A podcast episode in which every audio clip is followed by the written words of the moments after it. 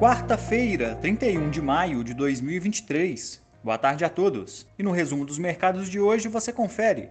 O Ibovespa caiu 0,58%, fechando aos 108.335 pontos. Ainda assim, o índice da B3 acumulou uma alta de 3,7% no encerramento do mês de maio. O dia foi marcado pela divulgação da Pesquisa Nacional por Amostra de Domicílios Contínua, apontando que a taxa de desemprego do país atingiu 8,5% no trimestre até abril, abaixo tanto da comparação mensal como das estimativas do mercado.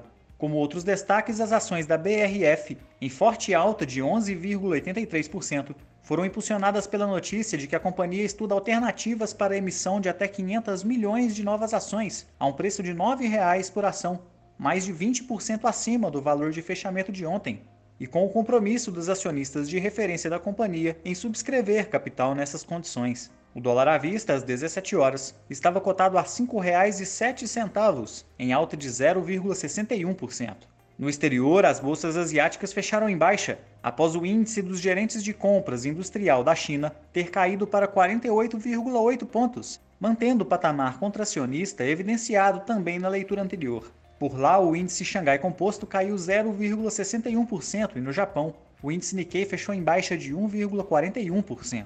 Os mercados europeus recuaram, em dia marcado pela divulgação do Índice de Preços ao Consumidor da Alemanha em maio, que mostrou avanço de 6,1% na comparação com o mesmo período do ano anterior, ritmo bem menor que os 7,2% registrados em abril. O índice Eurostock 600 encerrou em baixa de 0,24%. As bolsas americanas também fecharam em queda, repercutindo rodada de atualização de indicadores por lá. Por um lado, o índice de gerentes de compras, medido pelo ISM de Chicago, evidenciou uma forte desaceleração da atividade econômica americana no mês de maio. Por outro, o relatório de Oates sobre emprego mostrou crescimento a mais de 10 milhões de postos de trabalhos abertos ao fim do mês de abril, também revisando para cima os dados referentes ao mês anterior. O Nasdaq caiu 0,63%, o S&P 500 recuou 0,61% e o Dow Jones encerrou em baixa de 0,4%. Somos do time de estratégia de investimentos do BB e diariamente estaremos aqui para passar o resumo dos mercados. Uma ótima noite a todos e até a próxima!